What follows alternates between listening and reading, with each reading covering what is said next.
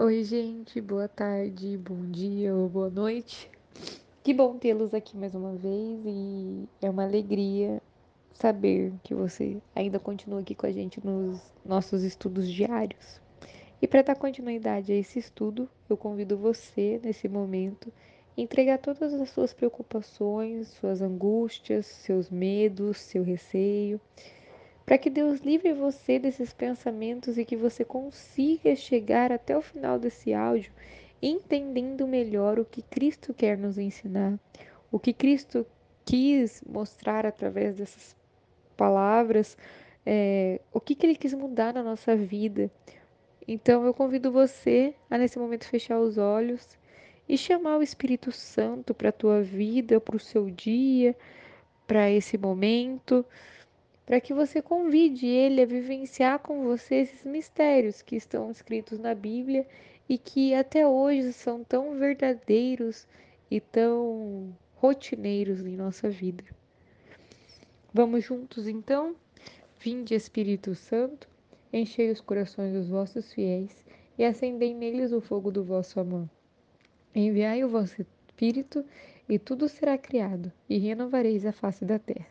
Oremos.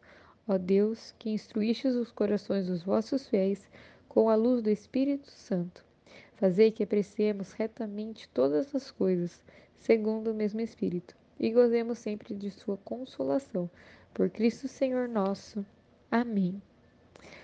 Iremos aprender um pouquinho mais hoje sobre Atos dos Apóstolos, que está lá no capítulo 8, do versículo do 5 ao 3. Bem rapidinho hoje. Então começa dizendo: Filipe desceu a uma cidade da região da Samaria e aí começou a anunciar Cristo. As multidões seguiam com atenção tudo o que Filipe dizia, e todos os em peso escutavam, pois viam os milagres que ele fazia. Dando grandes gritos, os espíritos impuros saíram de muitos endemoniados. Numerosos paralíticos e aleijados também foram curados e a cidade se encheu de alegria. Quando Lucas escreve isso aqui para gente, ele quis mostrar que Felipe ele é um exemplo de evangelização que se propagou. Felipe escutou, Felipe aprendeu sobre Cristo e ele não deixou esse ensinamento só para ele. Ele foi e ensinou novos lugares, converteu novas pessoas. E quando a gente vai em algum lugar para falar de Cristo, as coisas mudam. Então, aqui, quando a multidão prestava atenção no que Felipe dizia, e essas palavras tocavam, é, entravam pelo ouvido das pessoas e tocavam a sua alma, as almas eram libertas. Nossas almas, quando nós escutamos sobre Cristo, quando nós verdadeiramente escutamos sobre Cristo, prestamos atenção, nossa alma é curada. Nossa alma tem sede de saber sobre Jesus. Então, quando a multidão prestava, atenção, prestava atenção no que Felipe dizia e queria verdadeiramente entender o que ele falava e via através dos milagres que o que ele dizia era verdade, as almas eram curadas e os demônios saíam. Porque a gente às vezes acha né, que a gente é, vive longe dessa realidade, mas quantos vícios nós não trazemos com nós até hoje? Quantas vezes a gente não deixa de fazer o certo é, para fazer o errado porque é mais prazeroso? Então essas pessoas também viviam nisso e por isso que o demônio ficava perto delas. Às vezes a gente conhece o caminho da salvação, mas escolhe o caminho do pecado. E quando as pessoas escutavam Felipe, elas eram libertas disso. Elas viam que elas estavam errando, elas viam o que era errado e os demônios se afastavam.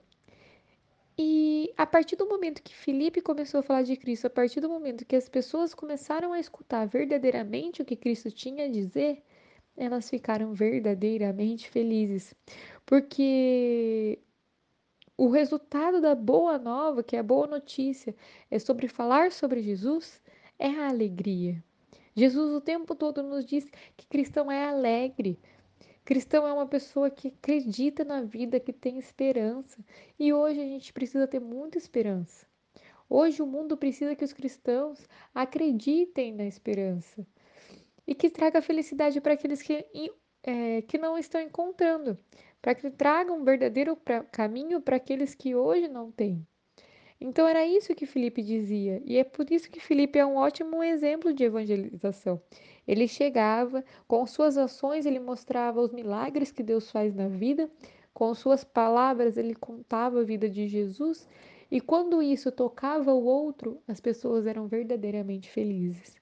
Então que hoje a gente possa convidar o Espírito Santo a ser um Espírito Santo de alegria dentro da gente, que a gente possa levar alegria para nossa família, que a gente possa levar alegria para o nosso emprego, alegria para o nosso ministério, alegria para onde nós formos. Porque quem é cristão é feliz, mesmo nos momentos às vezes difíceis, difícil de ser superado, difícil de acreditar. Um verdadeiro cristão consegue sim é, ser feliz, porque a esperança nossa não engana, a esperança de que Cristo age, a esperança de que Cristo voltará, a esperança de que Cristo me escuta.